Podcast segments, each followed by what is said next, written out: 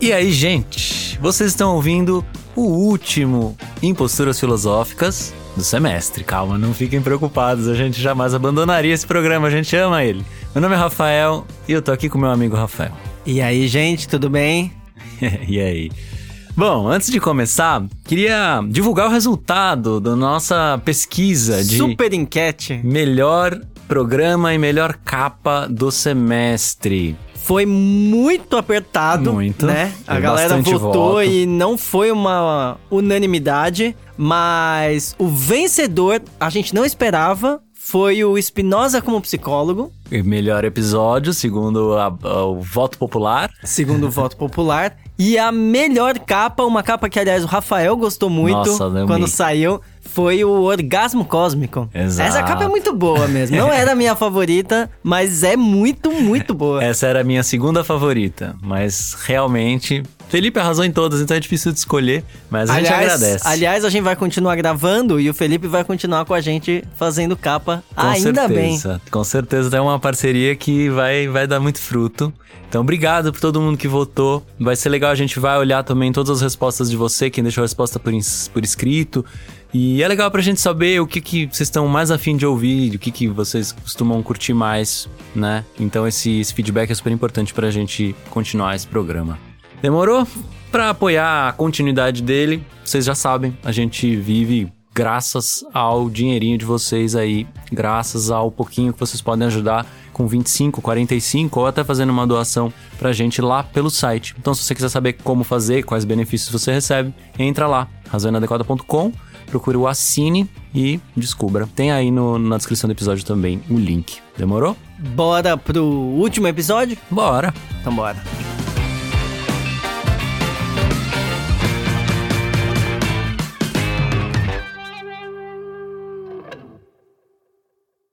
Trecho do livro Uma Temporada com Montaigne, de Antoine Compagnon.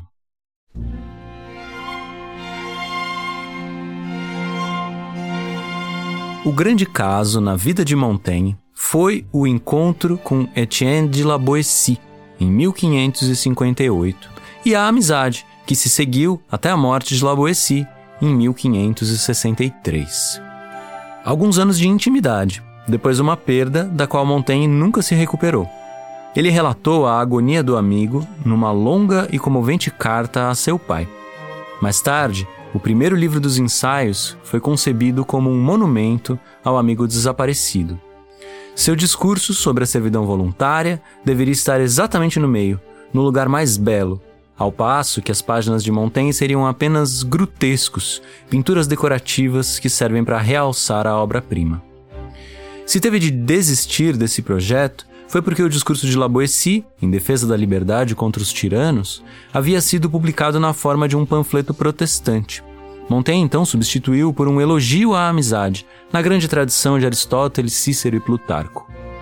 O que acostumamos chamar de amigos e amizades são apenas contatos e convivências entabulados devido a alguma circunstância ou conveniência pela qual nossas almas se mantêm juntas. Na amizade de que falo, elas se mesclam e se confundem uma na outra, numa fusão tão grande que desfazem e não mais encontram a costura que as uniu.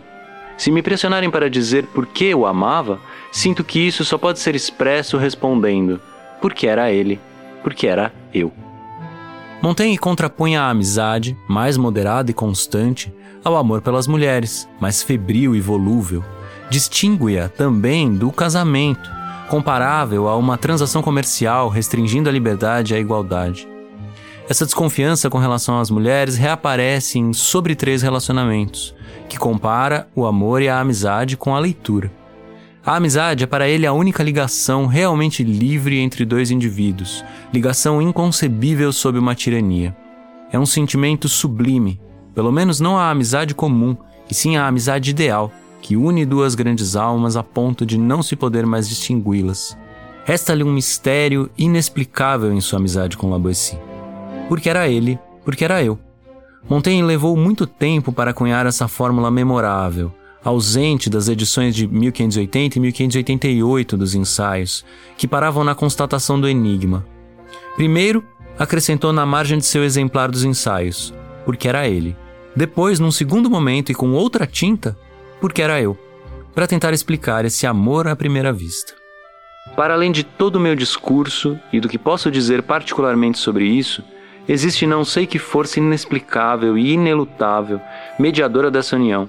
Nós nos procurávamos antes de nos conhecermos, e por informações que um ouvia sobre o outro, que faziam em sua disposição de espírito mais efeito do que o ouvir dizer habitual. Creio que por alguma ordem dos céus.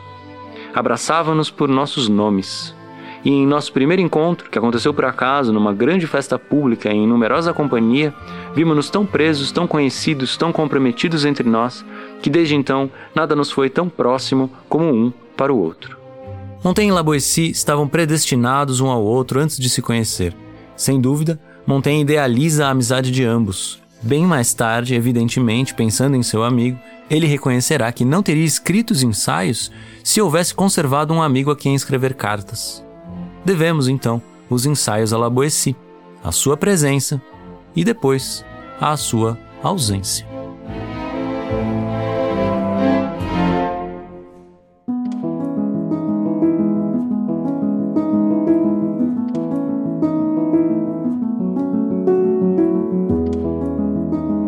Isso aí. Para contextualizar, vamos puxar da onde a gente tirou esse texto. Esse texto está num livrinho, como eu disse no começo da leitura, chamado Uma Temporada com Montaigne.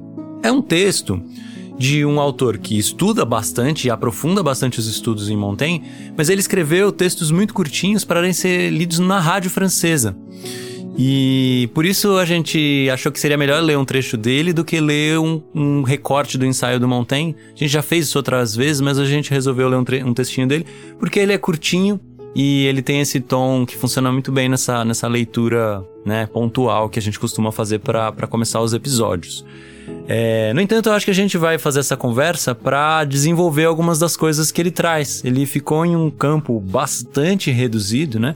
Eu aconselho o livro, ele saiu pela editora WMF Martins Fontes e ele é um livro bem legalzinho para quem quer, tipo, ler qualquer coisinha rápida sobre Montaigne. São textinhos que você lê em cinco minutos, né? Ele aceita o desafio de falar de um autor grandioso em um pequeno momento, né, da, da, da, da, transmissão da rádio, né? 10 minutos, 5 né? minutos, né? É. E é muito ousado. Ele mesmo fala na introdução uh -huh. do texto que, olha, aceita o desafio, né? Coisas vão ficar de fora, coisas vão aparecer. É exatamente isso. Os ensaios de Montaigne têm mais de mil páginas, né? Você passar para um livrinho de 150 páginas em, né, em, em, divididos em muitos capítulos, que é realmente, né, uns 20 capítulos, ou seja, é difícil.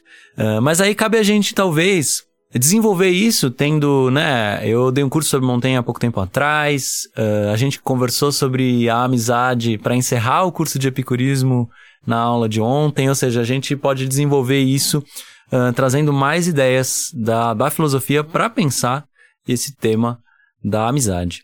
A primeira coisa, logo no comecinho do texto, que eu acho que é muito importante a gente trazer, é o quanto a visão moderna fala muito mais, muito mais de amor do que de amizade. E eu acho super interessante essa quebra. Porque eu acho que quando a gente fala de amizade, a gente fala de um campo que pode envolver aquilo que a gente está chamando de amor, mas o inverso não é verdadeiro. Uhum. Então, falar de amizade e qualificar isso permite, talvez, a gente depois falar de amor de uma maneira muito mais qualificada.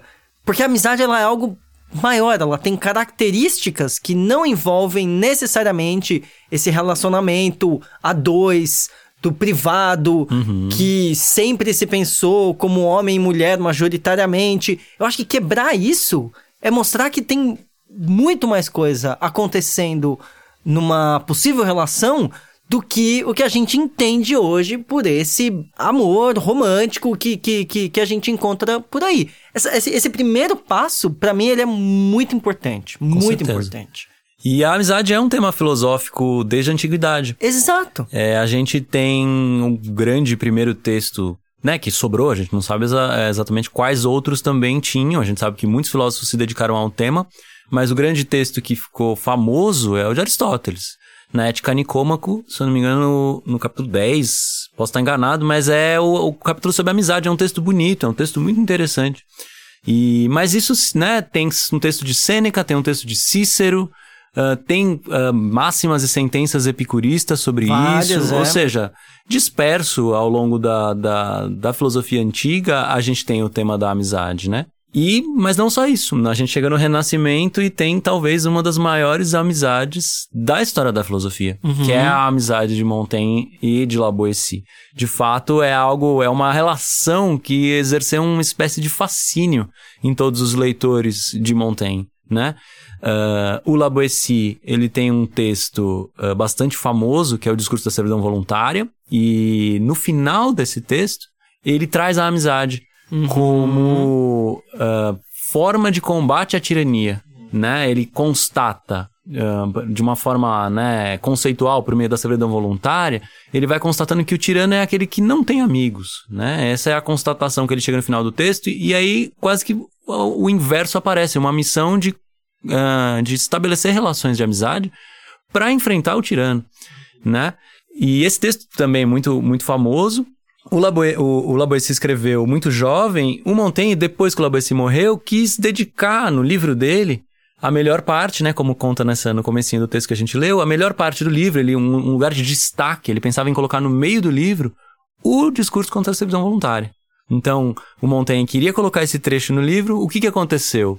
Os protestantes pegaram esse texto para si, renomearam, né, chamaram de contra um, que, e começaram a usar. A gente sabe que no século XVI, que é o século de Montaigne, está tendo a Contra-Reforma. Então, o Montaigne achou que ia ser, sendo um cristão, um católico, ele começou, ele ficou inseguro de usar esse texto e, graças a essa insegurança, ele escreveu um dos ensaios mais famosos sobre a amizade. O ensaio que ele dedicou ao Laboessi, no lugar aonde ele colocaria o texto do Laboessi, na verdade, ele escreveu um, um ensaio para pensar a amizade dos dois e aí eu acho que, que ele fez ainda melhor. Foi, no fim das contas, foi bom essa, essa, essa mudança, né? Quando uma limitação permite uma outra coisa Exato. aparecer de um jeito ainda mais incrível. Eu tem dois caminhos que eu queria abordar. O primeiro deles é falar um pouco sobre essa servidão voluntária e essa amizade como solução.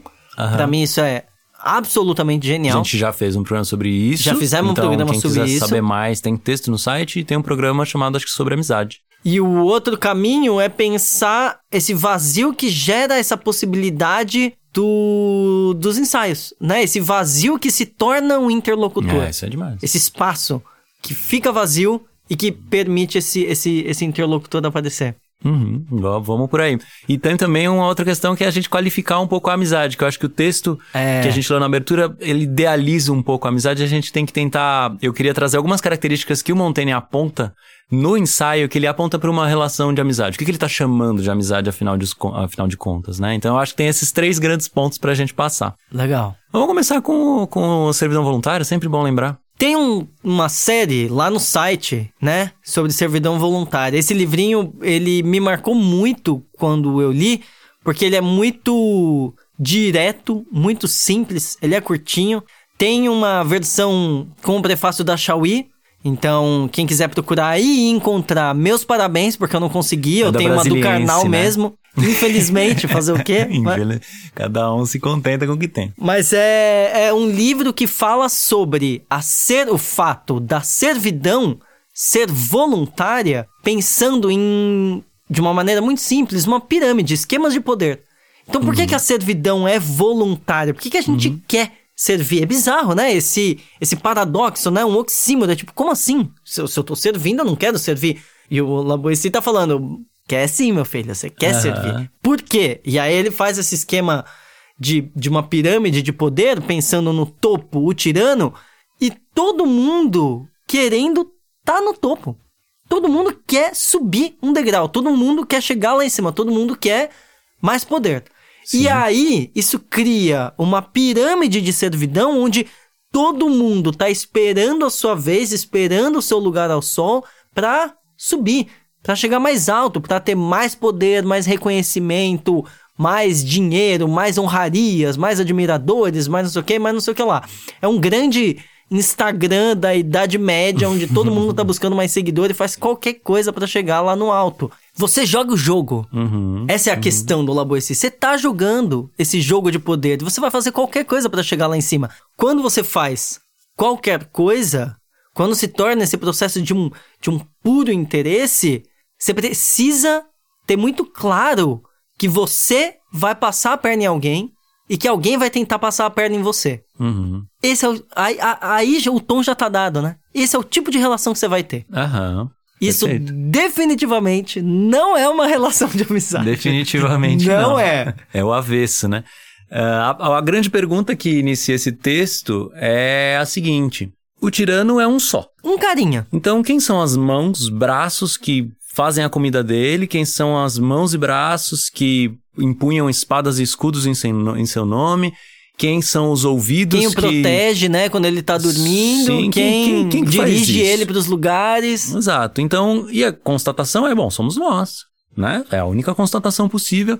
Então, a partir disso, ele, ele faz uma tese que pro século XVI, hoje parece batido, né? Hoje a gente fala até com um acerto de uma forma muito fácil, a gente resumir essa ideia. Mas pro século XVI isso é bastante importante, essa virada, assim. Pensar que existe a formação de um tipo de povo a partir de uma ideia de tirania. E de uma ideia de, de um desejo, no fim das contas, né? Eu, eu acho que a inversão de dizer não foi Deus quem colocou isso, não foi um poder unitário maior que instituiu isso, Aham. fomos nós, né? Na, na, na, na, na nossa dinâmica, na nossa maneira de se relacionar, na nossa psicologia de massa, isso se constituiu e é, é, é imanente, a nossa responsabilidade. Sim, a gente está falando do século XVI, 1500 e pouco, né? Antes da Revolução Francesa. Então, questionar o absolutismo nessa época é bastante avançado por si só. Mas não só isso, tem, eu acho que uma tese, de- né, que é, que, claro, ele não vai recusar a ideia de violência de um tirano, né? Ele exerce uma violência sobre um povo. Então, esse povo é colocado em um lugar inferior. A questão que ele fala é, se o tirano está cercado, não de amigos, mas de pessoas que veneram esse lugar e que, se possível, querem tirar o máximo possível desse lugar, né? O máximo que eles puderem, espoliar, né? O máximo que eles puderem val- fazer valer os seus interesses, eles vão fazer. Então, toda a constituição do poder passa por essa maneira de pensar, que é a maneira daquele que quer levar sempre vantagem, né? O tirano, estando lá em cima, então, ele está cercado, não de amigos, ele está cercado de pessoas interessadas em levar vantagem. Exatamente. E a servidão, no fim das contas, ela é voluntária na medida em que você serve a um tirano porque você faz valer o seu interesse por, de outras maneiras. E isso vale para uma classe nobre, religiosa, para uma classe de poder que serve para poder ser um tirano em quem está abaixo. Então configura Exatamente. essa forma que você chamou de... As tiranetes, né? de que a pira- Chauí a diz Chauí muito bem, de né? tiranetes e, e é um bom, um bom nome. Então a gente tem essa configuração de quem não tem amigos, né? N- nesse Isso. espaço que qualquer um que viu série sobre política, congresso, né? Coisas do tipo, sabe muito bem o, o, o que a gente tá falando. E aí a contraposição que o Laboessi coloca é a amizade. Que é não mais esse conflito de quem tá desconfiando o tempo todo e querendo passar a perna e evitando ser passado para trás, mas a relação de quem confia no outro, de quem encontra uma relação. E aí é, é- é- eu usaria a palavra horizontal. Não mais alguém querendo subir, alguém com medo de descer, alguém querendo se dar bem, tendo medo de se dar mal, mas a relação de uma relação de reciprocidade, uma relação de horizontalidade, uma relação de eu não preciso me dar bem ferrando você. Eu posso me dar bem e você também vai se dar bem no processo. É essa mudança que o Laboessi coloca nessa, nessa inversão de uma maneira de, de se relacionar que torna a amizade uma contraposição à tirania. Né? Aí você coloca cada um num polo mesmo. Perfeito. Então a amizade se configura, em vez de um fazer valer os seus interesses por meio de uma servidão voluntária, né? Um escolher servir para, para na hora que puder passar por cima, para na hora que puder conseguir tirar o seu quinhão, isso se contrapõe a uma ideia de amizade como ninguém serve ninguém. É. Né? É o contrário, não há servidão. Então a relação de amizade ela nasce no texto do Laboessi como uma forma de contra-servidão, como uma, um contramodelo, digamos assim, do daquele que serve. Então, uma relação de amizade por excelência é uma relação onde as duas partes uh, se colocam por de, né? Então mantém a parte voluntária, mas tira a parte da servidão. Com certeza, com certeza. E aí quase que inverte, né? A gente tem que falar de uma, de uma relação. E eu acho que aí dá o tom do, do, do texto do Montaigne mesmo, né? Que é uma relação, na verdade, de busca conjunta por liberdade. Libertação voluntária. Libertação. Alguém escreve esse texto, pelo amor de Deus. Então tem essa tentativa, essa é. tentativa é. de como que a gente pode ser mais livres juntos, é. né? E mais livres nos sentidos mais amplos que vocês podem imaginar. O que é que a gente juntos faz para que os dois possam colher coisas positivas, né? Tem muito na teoria dos jogos, tem muito dessas configurações que fazem com que você esteja mais disposto a ajudar ou atrair o outro, né? Então, é, é, eu, não, eu, eu, não sei direito, mas eu acho muito engraçado quando, quando eu vejo, porque a gente se diz tão livre, né? E tão. Ah, imprevisível, livre-arbítrio e tal. E aí você faz um, um, joguinho, você muda uma regra no jogo. Tipo, ó, você não pode contar qual carta você tirou para três pessoas, só para duas, muda tudo. E aí o jogo, todo mundo se amava, todo mundo de repente se odeia e tá fazendo, né? Quem gosta de, de, de jogo sabe o, o quanto existem jogos mais de competição, mais de cooperação, mais de tentar descobrir, mais de, né, é, é, mais pela sorte, mais pela estratégia. E o que eu fico pensando é isso, né? O quanto existem configurações de competição e existem configurações de cooperação. E aí, lembrando Foucault muito bem, né? A nossa sociedade é estruturada para não ter amigos, para não criar relações de cooperação. É muito difícil, a gente não sabe cooperar. Quem fez faculdade, quem fez trabalho em grupo na faculdade sabe muito bem o que eu estou dizendo. A gente não sabe. A gente não sabe. É muito difícil a gente ter relações de confiança. É muito difícil a gente ter relações de criação conjunta. A gente é muito individualista, a gente é muito competitivo, a gente foi treinado para isso e a nossa sociedade se estruturou assim. E aí eu fico pensando num movimento que talvez seja muito longo, mas que talvez valha a pena, do quanto essa amizade humanista que o Montaigne está falando e o, e o Laboissy, a gente tira isso do, do, do, dos antigos, uhum, né? Uhum. Você deu uma aula de, de, de Epicuro ontem e eu fico pensando o quanto essa relação de amizade tá... é, é, é tirada daí, né? Totalmente. A inspiração de tanto de Laboissy para escrever te esse texto, né, o da servidão voluntária, foi um exercício que ele escreveu com 20 anos de idade aos moldes dos antigos. Então ele estava lendo Sêneca, ele estava lendo essas pessoas e queria escrever algo parecido. Ou seja, ele escreveu algo parecido e pôs uma pitada nova, né? Ele colocou, ele deu o caráter desse tirano absolutista que talvez não tivesse tão claro ali nos textos é, romanos, né? Mas isso já está em várias escolas da, da filosofia antiga e o que eu conheço mais no momento, por estar estudando, é no epicurismo. E eu acho, assim, não existiria a ideia de epicurismo sem uma escola. Até por isso que o nome do curso eu insisti, até por ser estranho, algumas pessoas, né? Por que não epicuro conceitos fundamentais? Se você... Porque eu acho que não existe uma filosofia de Epicuro sem considerar os amigos que levaram a filosofia adiante e que, assim, promoveram uma das maiores uh, dispersões de que um pensamento já teve, assim, né?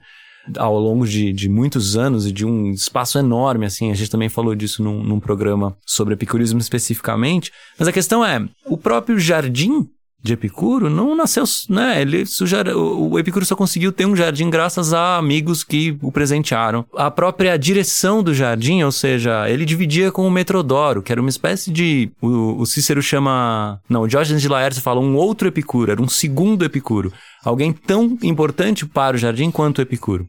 Então a gente tem que considerar dentro dessa filosofia, da, na filosofia antiga, como a amizade como um, uma questão fundamental. E mais, tem um grupo de, de sentenças, né, de pequenas frases, que foi encontrado no Vaticano nos, em 1880, que o tema principal é a relação com os outros, especificamente a amizade.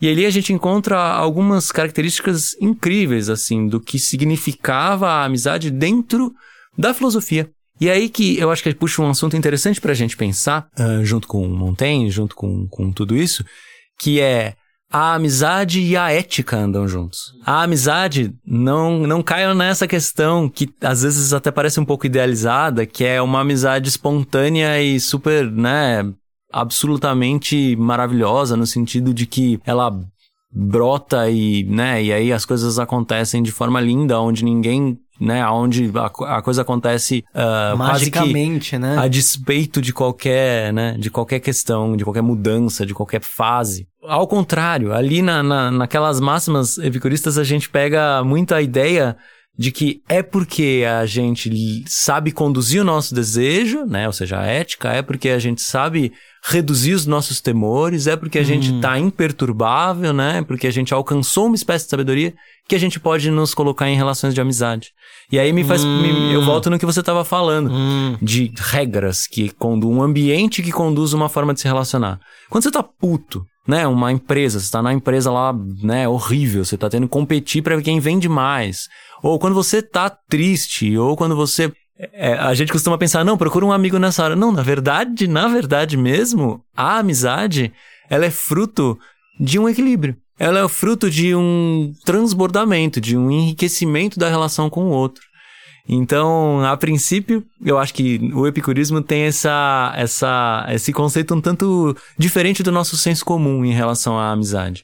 A amizade, ela depende, antes de existir, ela depende de um ajuste, assim, de alguma busca que a gente coloca entre nós mesmos e que a gente encontra hum. aí a partir do outro, a gente aumenta isso, a gente enriquece isso, né? Ele até fala no texto, a citação é linda, né? Aliás, o Chico Buarque fez até uma música. Uhum. Porque era ele, porque era eu. Uhum. E aí eu fico pensando nisso que você tá dizendo.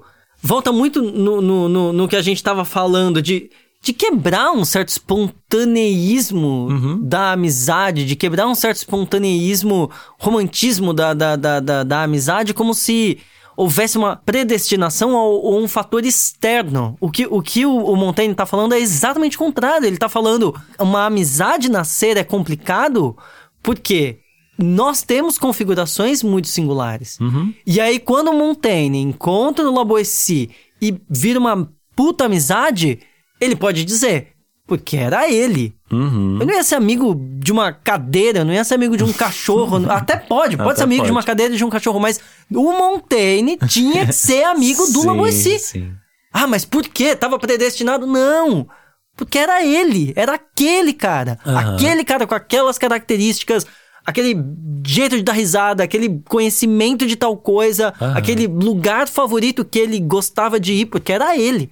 E porque era eu. Então é, é essa união que é extremamente singular. Sim, sim. Né? Então, não tem um, um, uma predestinação externa, tem configurações internas. E aí eu, eu, eu, insisto num ponto que a gente falou: não é um romantismo, não é um transcendentalismo, é encontros. Uhum, uhum. E o epicurismo é perfeito para falar de encontros. Uhum. Porque ele fala: o prazer do encontro, ele é uma evidência em si mesmo. Então você tá ali e você vai naquele lugar com aquela pessoa, com o famoso agenciamento deleuziano, e você sabe que aquilo é legal.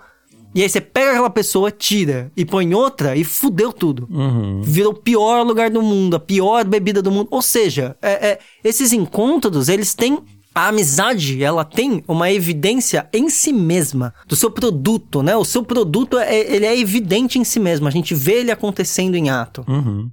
E quando a gente pega algumas frases do Montaigne separadas, que nem a gente pegou, às vezes não, não, não evidencia um movimento que tem no ensaio, no ensaio sobre amizade, né, do Montaigne, que eu acho que mostra isso.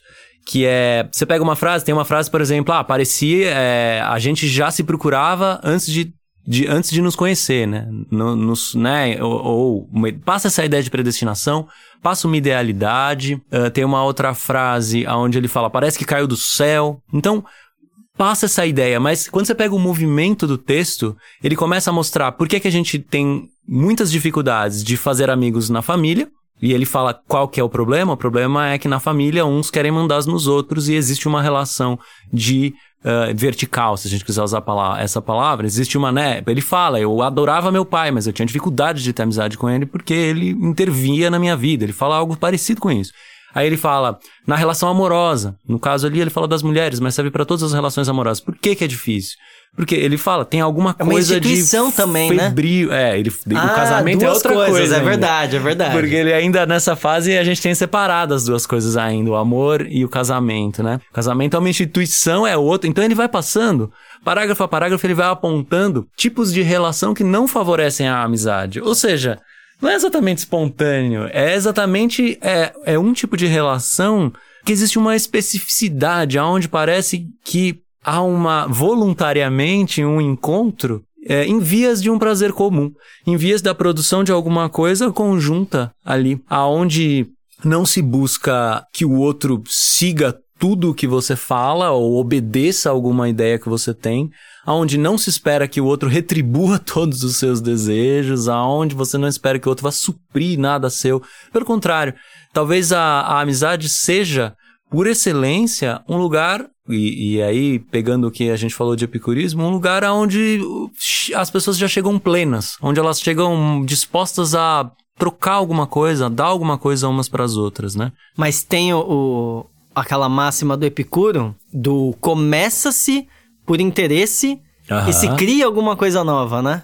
Sim. Ele... A, a, a amizade, ela é, ela é solidificação do que começou como uma maneira muito interesseira, né? Sim. E, e, a gente poderia ficar só no interesse e teria outra coisa.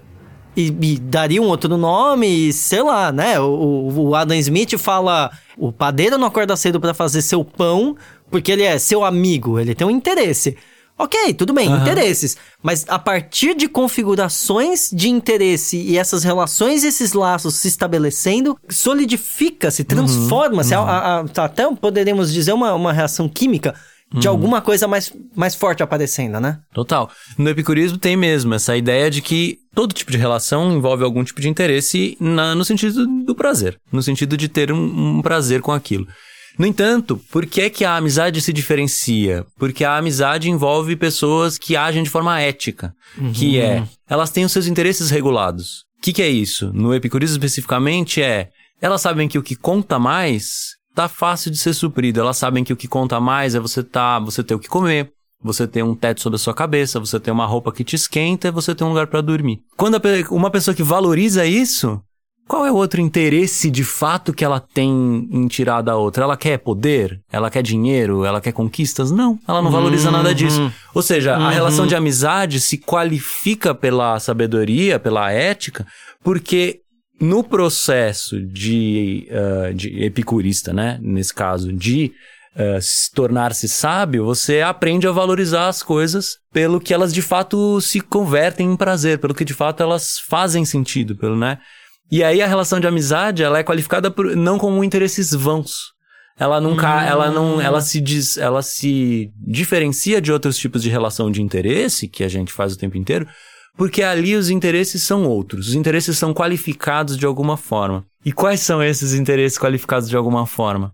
O diálogo, a conversa, a filosofia. A filosofia, no epicurismo, nasce de uma qualificação de um desejo que se encontra na relação com os outros, na relação com os amigos. Nossa, tô, tô brisando nisso, porque a gente começa com um interesse muito primitivo, ou muito baixo, ou muito. Eu, eu, fico pensando alguém querendo vender alguma coisa, eu fico pensando alguém querendo passar a perna em alguém, e eu fico pensando o quanto a amizade ela é essa possibilidade de escapar desse grau mais baixo e atingir quase que um, que um, que um outro nível, uhum. sabe? Na, na, na, maneira que você tá falando, eu fico pensando em Epicuro, mas eu fico pensando no nosso dia a dia, o quanto. Não sei, tô, tô, tô, tô pensando alto mesmo. Sim, para desenvolver essa ideia, talvez gente possa pensar, dependendo do que você está buscando em termos de o que interessa de fato, né? Porque é isso, se a amizade começa com em busca de um benefício, em busca de um interesse, ela varia de acordo com o que você busca. Uhum. certo? Uhum. E se você busca, se o maior valor está em algo, em, nos, os epicuristas diriam, né, em desejos ilimitados, o amor é um deles, o, a riqueza, a nobreza, a, o poder, agora, né, objetos, né, dos quais a gente vai ser sempre carente, vai ser sempre querer mais e, portanto, vai recorrer nesse ilimitado. Isso vai impedir que uma relação de amizade se desenvolva. Então, a relação de amizade, ela não é o não ter interesses, mas o um desviar, que nem você estava colocando, um sair dos interesses mais habituais para ir por outros, por outros interesses que não costumam tomar para si objetos ilimitados como esse, né, desejos desse tipo, mas tentam ir para outros lugares. A própria presença, né, essa sensação de estar com os amigos, né, a, a ideia de que o Lucrécio diz tão bem, né, de você estar tá num dia bonito com seus amigos em um lugar legal e estar tá se sentindo bem. Isso, por si só, é um tipo de interesse que não, não tem nada externo, não tem nenhum objeto faltante, não tem nada, é só um. Então, e é isso presença. que tá me deixando muito impressionado, porque esse interesse, ele tem uma cara meio darwinista de sobrevivência, e aí, sei lá, eu, eu, eu acho que a gente vai, vai poder falar sobre mutualismo, por exemplo, num, em, em algum momento do, do, do podcast. Mas o que você tá falando é quase uma sublimação É. do interesse. É. Porque, razão. tipo, ok, eu preciso comer. Você também precisa comer. E aí a gente tem um site de filosofia. Uhum. E a gente fala para as pessoas: olha, ajuda a gente, né? É, Vai lá, faz uma assinatura. Eu preciso comer. Vai chegar minha conta de luz no fim do mês. Sim. Eu preciso pagar. Mas quando a gente senta na praia, os dois, vendo o, o, o mar e fica trocando ideia, não tem mais a ver com isso. Não. Então, tipo, não termina o podcast e eu paro de olhar na sua cara e vou embora. A gente fica trocando ideia depois do podcast. Sim. É essa, essa sublimação que eu, que, eu, que eu fico pensando que é... Caralho, tem alguma coisa que se passa, que se solidifica... Ah, que a sublimação é o contrário, né? O, o- Erros químicos. O, o, o, concreto vira, vira evapora. Mas é, alguma coisa ganha uma autonomia para além da pura sobrevivência e ganha um peso enorme. Se eu tiver casa, comida, pensa o seguinte, eu sei como exemplificar isso. Se amanhã eu jogar na loteria e ganhar e colocar tudo em fundos passivos e eu vou ganhar minha grana todo mês, e eu Aham. tô garantido. Eu não vou parar de ser seu amigo não. Com a gente vai certeza não. continuar sentando e trocando ideia. Então, o que que tem aí? Não é mais sobrevivência. É alguma Uhum. coisa que é muito legal e que descolou do puro, sabe, é- é sobreviver. E isso é, é- é- Isso é muito louco. Isso é muito louco. E isso não. Não é que isso escapa do campo dos interesses, né? É legal escrever junto e aí, sei lá, eu peço pra você revisar um texto meu e você revisa e caralho, obrigado, maravilhoso isso, né? Então, tem um interesse no que cada um pode fazer um pelo outro, certo? Mas escapa. Escapa alguma coisa, escapa alguma coisa desse campo mais imediato, assim. E aí parece que. Por isso que a gente tá insistindo nessa ideia de qualificação da relação. A amizade parece ser esse tipo de qualificação. Uma qualificação para além das necessidades mais básicas, né? Sabe que eu pensei uma coisa? Diga. Voltando pro mutualismo, que é, que é, aliás, é um, é um grande interesse nosso, né? Falar Sim. sobre relações, né? As- existem diversas maneiras de, de, de se relacionar. E a gente defende muito uma ideia de mutualismo. E, ah, talvez a pessoa que esteja escutando diga, não, eu gosto de predatismo. Bom, saiba que muitas vezes você vai ser a zebra e não o leão. É mais provável. Pra começar, É. né? Eu acho que é mais provável você ser um inseto e não a aranha com a teia Aham. estendida. Mas tudo bem, quem gosta vai, vai pelo, pelo seu próprio caminho. De qualquer maneira, se a gente pensa o mutualismo puramente em termos é, biológicos, a gente pensa, porra, o pássaro que come comida do dente do jacaré tá comendo, vai poder comer e vai poder se reproduzir, porque comeu e tá forte. Bom pra ele. O jacaré, que come a comidinha do dente dele, tá indo no dentista, tem o dente pra continuar caçando, pra continuar vivo. Parabéns pra ele. Mas, quando a gente vem para as relações humanas, eu, você falou isso, eu, eu pensei. Quando a gente vem para as relações humanas e pensa o mutualismo, num, de novo sai desse lugar puro, uhum. sai desse, desse, desse purismo da relação biológica. Uhum. Porque quando eu reviso um texto seu e eu falo, mano, genial essa ideia, Rafael. Caralho, essa ideia é muito boa. Fala mais disso. Por que você não falou mais disso? Quando a gente tem uma relação de mutualismo, o refinamento, a possibilidade de eu me tornar cada vez mais eu e de eu descobrir cada vez mais coisas em mim e de você descobrir cada vez mais coisas em você, isso é muito animal, isso é muito legal. Ou seja, a gente não tá, de novo, eu acho que a gente tá insistindo nessa ideia, mas é porque a gente tá construindo é, esse pensamento juntos. Uhum. A gente não tá mais no campo de, ah, legal, revisei o texto, você vai pagar suas contas, sobreviver. Não, você descobriu mais aspectos de você mesmo uhum. que você nem imaginava. Uhum. Essa potência, essa alegria, a espinosa total, né? Essa alegria de se sentir mais potente, mais capaz. Nossa, isso é muito bom. Isso falta muito nos nossos tempos. Falta demais. E, e eu acho que fica a, a qualificação que a gente está tentando dizer, ela se dá pelo que se colhe, né? se colhe algo mútuo. A gente já falou isso tantas vezes nesse episódio. Eu acho que essa é a segunda vez que eu faço esse mesmo comentário. Porque é isso no fim das é contas. Isso. Assim, é, e, e, talvez tenham ideias que a gente vai repetir mesmo. Porque existem relações onde você colhe sozinho alguma coisa e existem relações onde você colhe algo junto. Isso pode estar tá num, desenvolvendo esse pensamento, que nem você fez agora, isso pode estar tá num campo das necessidades mais básicas, mas isso pode estar num campo de que o que se colhe é a própria amizade, no fim das contas. Isso. E aí é, é uma coisa, né? O que se colhe não é só um benefício que os dois tiram, e aí ótimo, porque é mútuo, mas a própria possibilidade disso é, é como se fosse uma, uma retroalimentação, é. um aquecimento da, da questão, uma aceleração que faz a gente pensar nisso, aliás, na filosofia, pensando Epicuro e Metrodoro, pensando é, Montaigne e Laboissy, pensando Marx e Engels, pensando Deleuze e Guattari, pensando outros e outras, né? Pensando todas as, as coisas que a gente tem no fim das contas, né? Na filosofia, os pensamentos todos estão relacionados a um pensamento comunitário, assim, a uma, a uma ideia que a gente compartilha e que a gente desenvolve por meio de muitas mãos, de muitos pensamentos, de muitas ideias, né? E, e aí é isso, parece uma qualificação do próprio campo. Uh, e aí a gente pode falar de uma dissolução da individualidade, mas eu, eu acho que é mais, eu prefiro dizer ainda dessa forma, é se qualifica o campo. O campo da relação é que se enriquece. E aí. E esse enriquecer é que é importante. É. Porque quando a gente pensa uma gazela fugindo de um tigre, a gente só pensa que ela precisa ser cada vez mais rápida.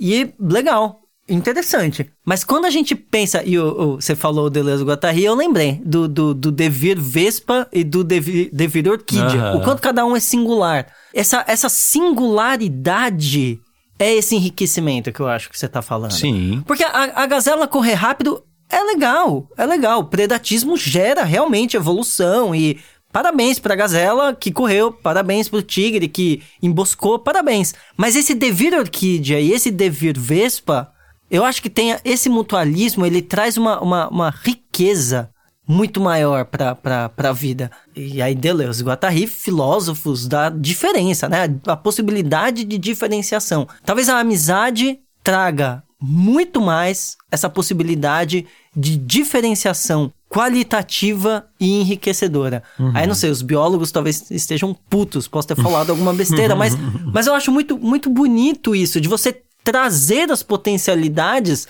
para a superfície. Enquanto que numa sociedade altamente repressora, essas potencialidades estão o tempo todo andando em caminhos muito estreitos dos quais elas não podem desviar. E aí, total dados científicos behavioristas. Uma sociedade punitiva impede a criatividade muito mais, Sim. muito mais do que uma sociedade de reforço positivo. Com certeza. Ameno, aliás. Reforço positivo ameno, diz o Skinner. é, né? Pois é. A lá Epicura, assim. Reforço Totalmente. positivo ameno. Totalmente. Então, vou, eu puxei um pedacinho da aula que eu preparei sobre amizade no curso do Montaigne para ler para vocês, para qualificar um pouco as coisas que o Montaigne traz para dizer o que é uma amizade, afinal de, de contas, né? A primeira delas é comunicação. A amizade nutre-se da comunicação, é a frase que ele diz. Ele vai falar, nesse momento, justamente dessa diferença entre pais e filhos, ou essa diferença de posição, aonde um pode falar tudo que pensa e o outro não pode falar tudo que pensa. Isso impossibilita a amizade. Então, comunicação, a primeira coisa. Segunda coisa é uma certa afinidade, uma correspondência de gostos, né? Que ele e o Laboessi, obviamente, os dois apaixonados por literatura, filosofia e história da, da greco-romana, né, sentaram para conversar. Tinha muito ah, pra você falar leu um do outro, é. Cícero, não sei o que, ali, e o Tucídides, ah, nossa, esse texto. e é isso, claro, né, como, como poderia haver amizade sem uma certa afinidade de gostos, né? Eu imagino o Marx e Engels sentando e falando: Ah, eu odeio os burgueses. Nossa, eu também odeio os burgueses. Caramba, que da hora. Afinidades. Afinidades que eu acho essas aí são bem fundamentais, eu diria. Eu diria que quase não dá pra fazer um amigo sem isso. É, em terceiro, tem a questão da espiritualidade da amizade, que faz referência a essa qualidade de, de desligar-se das necessidades mais imediatas, que a gente estava falando até agora. Boa. A frase do Montaigne é: O calor da amizade estende-se a todo o nosso ser. A amizade cresce com o desejo, porque é de essência espiritual. Ou seja, cresce com o desejo, lembra muito que a gente estava falando, né? Porque ela tá ali, tá, é um campo de desejo de que não, né, que não tá regulado por carências de objetos, né, absurdos e ilimitados, né? Nesse ponto ele ele acaba opondo a ideia a afeição amorosa, porque pro Montaigne, pros antigos, o amor é um objeto perigoso, ele é um objeto de potencial, a paixão amorosa é, um, é disruptivo, assim, é, é- você pode acabar perdendo os, né, o seu senso de si, você pode acabar se perdendo em um desejo ilimitado, né, paixão por excelência na, na filosofia antiga é algo a se tomar cuidado, né. Em um quarto ponto que ele traz, é o que eu mais gosto, ele diz, quando se trata da amizade, nada intervém senão ela e ela unicamente. Nada intervém para mim ressoa muito aquela ausência de modelos, né, que você trouxe no exemplo do, do Devir, que é, não tem um jeito, né, essa coisa, tipo, o que é amizade exatamente? É se ver todo dia? É se falar todo dia? É se ver só de sábado e domingo? É, não é nada disso, a amizade é o, a- o campo por excelência da ausência de modelos. Quando a gente fala de amor, a gente, a gente consegue contrapor muito bem o, aonde, a um campo de, de, né, de segmentação bem dura, assim, né, de, de modelos bem rígidos, que é o campo amoroso, e um campo de, de ausência de modelos. Uma amizade é assim, é como for legal, vamos, né, tipo, eu, vamos na tal lugar, vamos. Ah, não, já não tô afim, mano, vai, vai lá de boas. Ah, demorou. É isso, né, a ausência não tem um modelo prévio de como a relação se estabelece, então isso, né, uma relação, o, o Montaigne traz no texto, como rela- a amizade como sendo uma relação desobrigada de negócios. Né, ele tá, com, ele tá fazendo uma comparação com as relações de negócio. Uhum. Tipo, eu não tenho uma obrigação nem, nenhuma, assim, né? A amizade, é, é nesse sentido, ela, ela acontece por uma desobrigação, por uma espécie de ausência de, de, de modelo. Em quinto lugar, a confiança. Ele diz, Aliás, tema do Anarquia Relacional. tema do é relacional. Ele diz: tinha mais confiança nele do que em mim mesmo. Né? É uma, ele força né, a virtude da, da, da, da confiança no outro, né? No sentido de que, bom, eu, eu sei que a gente sente algo um pelo outro e pelo qual a gente vai fazer o melhor possível para ambos os lados. Independente do que possa acontecer de ruim, há sempre uma confiança de que tá cada um prestando um certo cuidado e uma certa atenção a essa relação. Penúltimo, em sétimo lugar, Montaigne diz assim: Cada qual se entrega tão inteiramente ao outro que nada resta por dividir. Ao contrário, lamenta não ser duplo ou triplo ou múltiplo e não ter várias almas para as entregar todas ao mesmo, né? É muito bonito esse trecho. A amizade ah, é uma relação que exige uma entrega, mas é uma entrega que às vezes nos faz pensar de dar mais, né? Porra, podia fazer mais coisa. Nossa, essa pessoa é tão legal, podia fazer mais coisa com ela. E aí, de repente, tu faz que nem a gente. Eu trabalho com você, aí a gente te chama, vamos tomar uma cerveja, vamos tomar uma cerveja. Ou e aquele nosso amigo que a gente não vê a maior cara, vamos chamar ele. E aí você vê, você tá, tipo, a pessoa tá presente no seu álbum de família e no seu, na sua reunião de A trabalho. minha avó pergunta pelo Rafael. ela, e o Rafael, como é que tá? Pois é, aliás, um beijo pra dona Silvia. Fica aqui registrado. Fica registrado. Por último, O Montaigne diz: tratam-se de sensações incompreensíveis. Procuramos uma intimidade sem reservas. Uh, se opõe de novo a uma relação que se sustenta em um só ponto, né? Aquele tipo de relação que funciona muito bem em um lugar, uhum. mas que não funciona em outros. E tá tudo bem também. As amizades parece que transcendem isso no sentido de que elas se sustentam por vários pontos. Elas uhum. têm uma intimidade sem reservas. É tipo, eu não me importo de ter essa pessoa em, em, né, perto de mim em outros momentos, né? Enquanto, sabe aquela festa que você chama muita gente diferente no seu aniversário, e aí fica, você fica meio perdido, você fala, ai meu Deus, eu não sei como é que essas pessoas vão interagir, e aí você fica indo de um grupo pro outro. O seu amigo é aquele que vai estar tá transitando em todos, assim. Ele já conhece todo mundo, ele mete intimidade sem reservas, assim. Exatamente. Então, enfim, trouxe esse pedacinho da aula porque eu queria qualificar um pouquinho o texto do começo, que foi um texto mais curto, né? Acho que o que a gente está dizendo aqui é o valor da amizade, não só nos nossos tempos, mas sempre. Né? O, o Nietzsche fala: quero reavaliar os valores, né? Eu quero fazer uma transvalora... Tra... Eita porra. Transvaloração dos valores. Sim. Por quê? Porque o Nietzsche quer olhar para um valor e falar qual é o valor disso? Será que realmente, sabe quando você está no mercado, agora ainda mais, né? Você olha e fala, não, não vale isso. Nossa. É, é, a gente está vivendo isso mais ainda.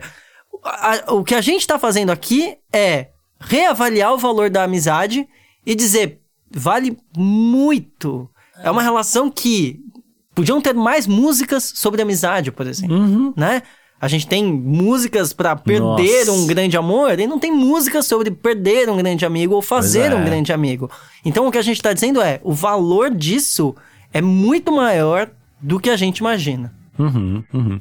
E agora você chegou num ponto que a gente comentou de falar, que é o perder um grande amigo, né? Uh, o Laboessi morreu muito cedo e o Montaigne ficou o resto da vida uh, lamentando isso. Ele dedicou esse ensaio à amizade e ele encerra o ensaio assim em luto. Ele encerra pensando o quanto faz falta esse esse amigo. No entanto, e, e, eu acho que o texto que a gente leu no começo traz isso e, e, e uma leitura atenta dos ensaios também traz. O Laboessi está ali o tempo inteiro. Então, essa ausência de alguma forma foi transvalorada em algo produtivo na vida do Montaigne, né? Uh, aquela ideia de, de a eleição de alguém a quem você se reporta, né? Uh, uma espécie de sabedoria, né?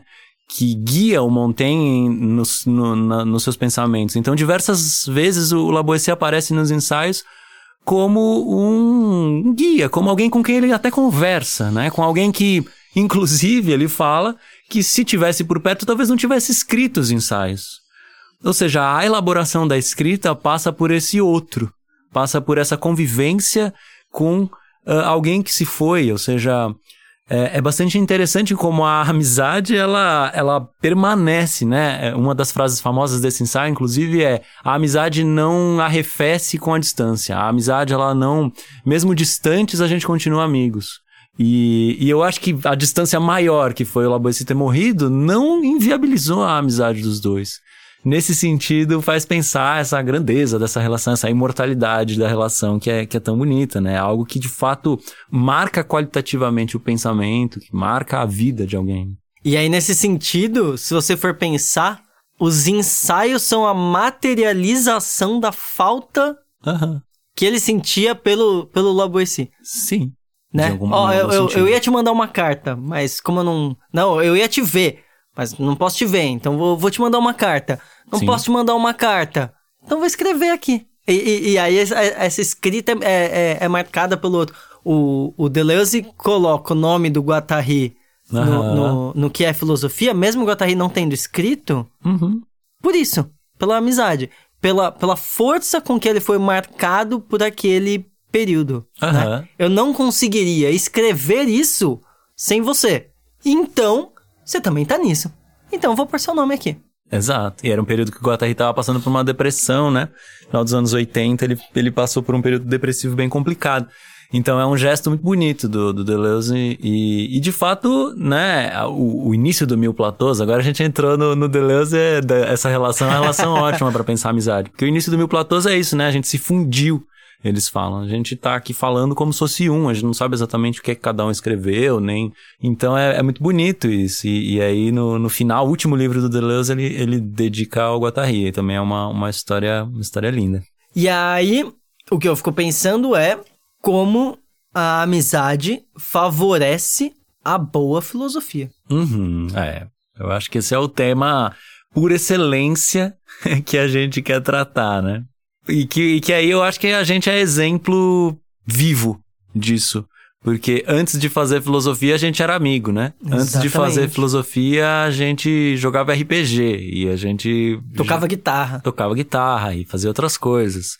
E a filosofia é um campo que cresce, né? Que cresceu e que continua crescendo a partir muito disso, a partir muito do, do, da relação que a gente estabeleceu entre nós, né? E aí eu fico pensando o quanto isso não é a filosofia na verdade, assim. Na verdade, às vezes a gente é só o exemplo do que é de fato ler um filósofo ou uma filósofa, né? Que é quando você lê um filósofo mesmo, você pega um livro de 600 páginas dos pensamentos mais íntimos, especulativos e difíceis que alguém fez ao longo da vida, o que, você está fazendo se não se tornando uma espécie de né, em amizade com essa uhum. pessoa em relação a um assunto, né, que é o saber. Então, talvez a filosofia se mova dessa maneira, né? Se mova na maneira que é própria a amizade, que é eu me junto com você para pensar isso. E aqui por mais que eu discorde, eu vou, sei lá, eu vou suspender meu juízo, eu quero entender o que você está dizendo, né? uhum. né? Todo esse movimento que a gente vê da amizade, né? Eu quero compreender, eu quero poder é, acompanhar isso para de alguma forma, às vezes até dar continuidade, às vezes continuar, às vezes mudar, às vezes colocar um adendo. A filosofia tem esse movimento. E aí a gente uhum. precisa talvez repensar o modelo que a gente costuma pensar da palavra filosofia. Filosofia como sendo o amante do saber ou o amigo do saber, mas talvez os amigos, né? Ou uma comunidade de pensamento, ou os amigos e as amizades que se faz em torno de um, um pensamento, de, uma, de um jeito de pensar, né? E é tão engraçado porque é, é, é tão óbvio, assim, sei lá, eu fico pensando, é. pensa tribos de, de, que gostam de coisas, sei lá, eu penso é, galera que gosta de heavy metal. Uhum. Eles se reúnem para falar de heavy metal. E eles ficam lá. Aí comprei a guitarra tal, ouvi o disco tal, descobri a banda tal, vai ter um show não sei onde, você viu não sei quem. É, é, é, são amigos uhum. que se reúnem para falar de uma coisa. É exatamente assim com a filosofia. É. São pessoas que começam a se encontrar. Às vezes elas são contemporâneas, que bom às vezes elas não são contemporâneas. Então eu vou ter que só, só tenho acesso ao que você escreveu, não vou poder conversar com você. Uhum. Mas elas se reúnem para falar e para refinar, aumentar, conquistar mais dentro desse campo, uhum. né? Então, quando todo mundo gosta de vinho, eles ficam tomando vinhos e falando, ó, oh, o tom amadeirado de frutas cítricas no final, não sei o quê eu não entendo nada, mas eles estão fazendo isso e eles estão criando isso. Uhum. Quando a gente se reúne para falar de filosofia, a gente está compondo essas coisas e tentando crescer um pouco mais nisso, encontrando mais aspectos nisso, mais riqueza nisso. Se você for pensar, o Sócrates só ficava andando por aí, uhum. conversando com as pessoas. E por mais que a gente tivesse um discurso, primeiramente, de quebrar com as certezas, existia uma vontade genuína de pensar junto. Né? A gente tem, tem essas brincadeiras de ah, o Sócrates ganha todas as discussões e humilha os outros. Não é exatamente assim. Definitivamente o Sócrates não. tem um desejo genuíno de conhecer mais. E esse desejo de conhecer mais, ele não fica lá sentado no monte quieto pensando, né? A imagem do, do pensador do Rodin, aliás, uhum, né? Uhum. Ele tá no meio da ágora, ele tá no meio do mercado, ele tá no meio uhum. do, da galera comendo e ele tá lá conversando com as pessoas. Então, a filosofia e, e, e, várias outras coisas, mas a filosofia em específico, a gente, a gente vê isso muito. Pessoas conversando, tentando realmente entender mais. Né? Uhum, Até uhum. do cara que discorda dele. É, o empirista qualificar... falando mal do racionalista, mas ele tá ali. Não, é sério, vai, me fala mais. Pra, pra valer, me fala mesmo, eu quero, eu quero ouvir. Sim, eu, eu concordo total com, com a, a ideia de que isso acontece com tudo que é grupo, mas eu ia qualificar, talvez, a filosofia como dependendo disso, né? Não que os outros não dependam, né? Uma banda precisa disso.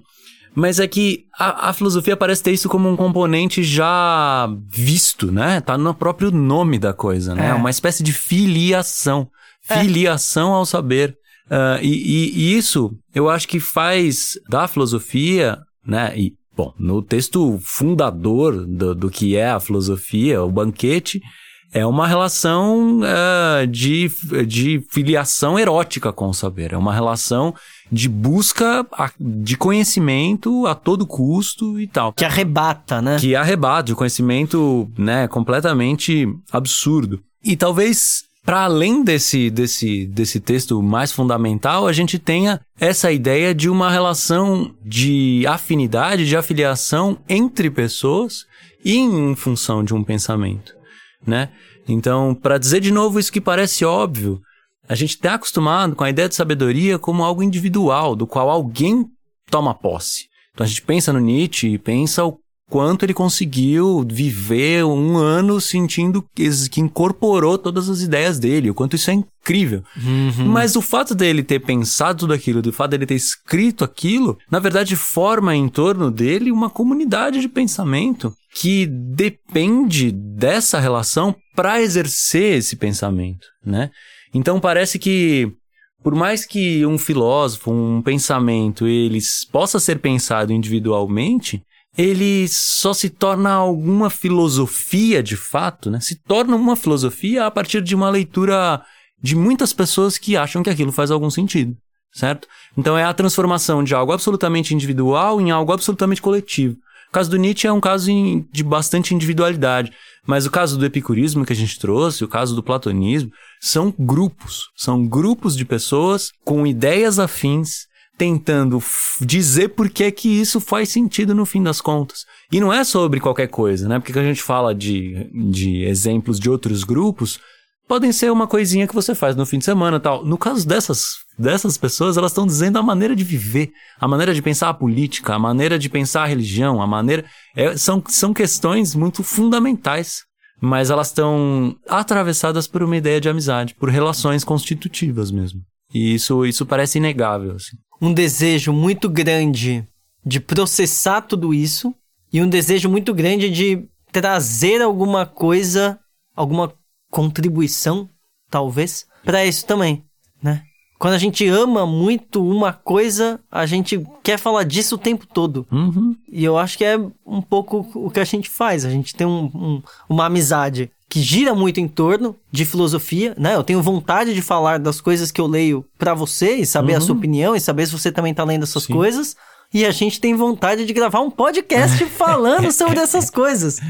Sim. Né? Um conhecimento Sabe, sabe a matéria escura que segura a, a, a galáxia? Uhum. Eu fico pensando que a, a, filosofia é a matéria escura que segura as amizades acontecendo uhum. dentro da, da, da filosofia. Tipo, Ou até o contrário, né? Ou o contrário? Tanto ou o contrário, pode ser também. Tanto faz. De qualquer é. maneira, o que eu quero dizer é como as duas coisas estão amarradas, né? Uhum, as duas coisas, é. O conhecimento que... e, a, e a amizade na, na, na filosofia são filo filosofia. É. São duas coisas que estão completamente amarradas, não podem ser soltas uma da outra. Pois é.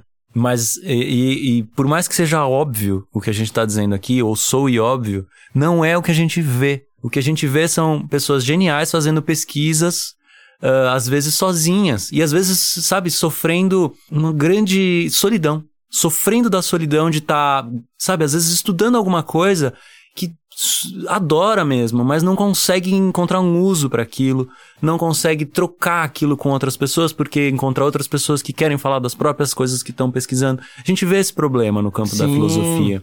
A filosofia tem travado muito no campo de uma individualidade. Então, por mais que seja óbvio, talvez seja a hora de pensar mais do que o que é que a gente está pensando, o com quem a gente está pensando. Né? A gente está acostumado a fazer isso com autores, né? Que nem a gente. A gente pensa com Deleuze, a gente pensa com Spinoza, com Nietzsche, com Foucault, com Epicuro, com Diógenes, com Hume. Esses, a gente pensa com essas pessoas. Ótimo, isso é, isso é legal ter, uma, ter essa clareza. Mas com quem? Eu fico feliz de estar tá pensando com você. Eu fico feliz de estar tá pensando no grupo de estudos, com pessoas que eu gosto. Esse com quem, é, ele, é tão, ele, ele acaba se tornando um elemento tão fundamental da filosofia quanto o que né? Quanto os objetos que a gente vai tomar para compreender, né? Eu acho que isso leva a gente para as nossas conclusões Conclu... finais. Se já não eram, agora são. Eu acho que sim. Eu acho que sim. Essa inversão, genial, essa inversão, muito importante. Mais do que o que, pensar com quem. A, a, a, a os grandes filósofos nascem dos com quem eles estavam conversando, uhum. né? Nietzsche putaço com Schopenhauer. Schopenhauer, uhum. puta... a gente falou de amizade, eu já puxo Nietzsche putaço. Schopenhauer putaço com Hegel. sim, sim, sim. É, é amizade, é amizade ainda. Ainda é, ainda é. Mas pra, pra, pra minha questão é, eu fiquei pensando como, como conclusão final, uma paródia do Guimarães. Toda amizade já é um pouco de filosofia. Uhum. Toda amizade já favorece um pensamento. Então, essa, esse com quem, né? Esse com quem é toda a amizade já favorece um pouco o pensar. Já é, é ótimo. Ótima conclusão. Ligue para o seu amigo que você não liga há um tempo. É tá isso. tudo bem, ele ainda é seu amigo. Sim. Pergunta para ele o que, que ele pensa da matéria escura. Pergunta para ele. Não sei, será que ele já Pergunta. pensou isso? Tá, é uma, é uma questão bastante, bastante interessante, né? É, como conclusão, eu vou puxar um, um, clichê, mas que eu acho que faz muito sentido para ilustrar isso, e eu senti muito, né? Que é a maior parte dos relatos das pessoas que leem os ensaios de Montaigne é sentir que estão acompanhados de um amigo. De repente você tá lá comendo alguma coisa num horário absolutamente banal da sua vida e você lembra de alguma coisa que você leu no livro e fala: "Nossa, é verdade, né? Sei lá, isso acontece por causa daquilo". O Montaigne parece fazer parte da sua vida enquanto você tá lendo esse livro, né? Esse é um relato super comum e, e eu acho que, que ele passa perfeitamente essa ideia, que é você encarar um livro de mil páginas escrito há 500 anos atrás, alguma coisa acontece, alguma coisa de diferente acontece e, e essa diferença é ela é. Por que, que a gente confia nela? Porque gente, você vê ali naquelas páginas alguém se colocando em disposição à amizade. O que me faz puxar uma outra, uma outra pensamento para enriquecer esse, esse raciocínio, que é: o Montaigne ele, ele perdeu o Laboissy, mas ele ficou amigo desses interlocutores com quem ele fala no, nos ensaios também. Nos, os ensaios é cheio é de, um, de um leitor. Ele se refere a um leitor que ele não sabe quem é. É verdade. E a literatura tem essa, essa questão incrível, que é você escrever sem saber por quem você vai ser lido. Então é um referir-se a um potencial amigo. É isso. Então, quando você lê esse livro, você está conversando com alguém que está se propondo a fazer relações de amizade, né? O Montaigne já no último livro dos ensaios, ele já está bem velhinho, ele fala que queria ter mais amigos, né? Ele não tem mais nenhum amigo, ele tá velho, e ele reclama disso, ele fala que não, não, né, queria recuperar, e ele coloca isso nos ensaios como um, bom, talvez seja você, talvez seja você, leitor, com quem eu vá ter a minha, minhas últimas relações de amizade. Então, é isso, a filosofia tá nesse campo, certo? Certíssimo. Então fechou. Ficamos por aqui. Boas férias Boas para férias. todos. férias. A gente se vê em agosto, hein? E é isso. Um Valeu, abraço. gente. Abração.